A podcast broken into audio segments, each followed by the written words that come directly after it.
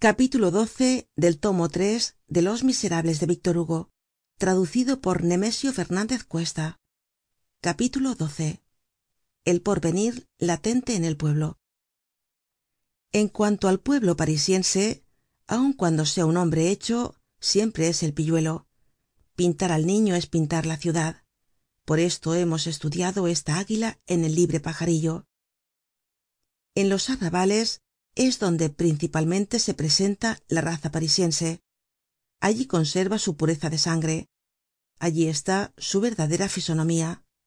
Allí el pueblo trabaja y padece y el padecimiento y el trabajo son las dos figuras del hombre.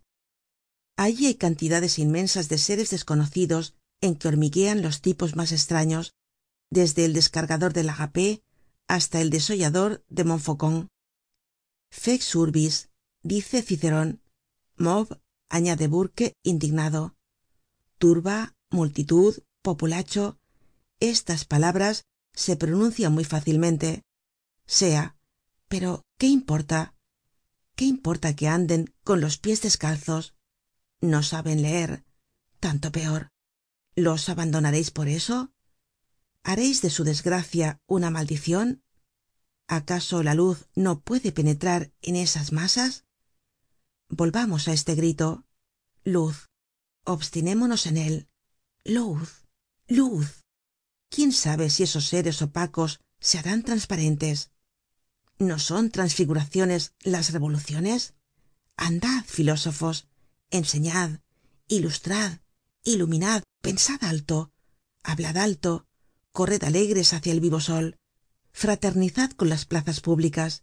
Anunciad las buenas nuevas prodigad los alfabetos proclamad los derechos cantad las marsellesas sembrad el entusiasmo arrancad verdes ramas de la encina haced de la idea un torbellino. La multitud puede llegar á ser sublime. Sepamos utilizar esa vasta hoguera de principios y virtudes que chisporrotea estalla y se conmueve á ciertas horas.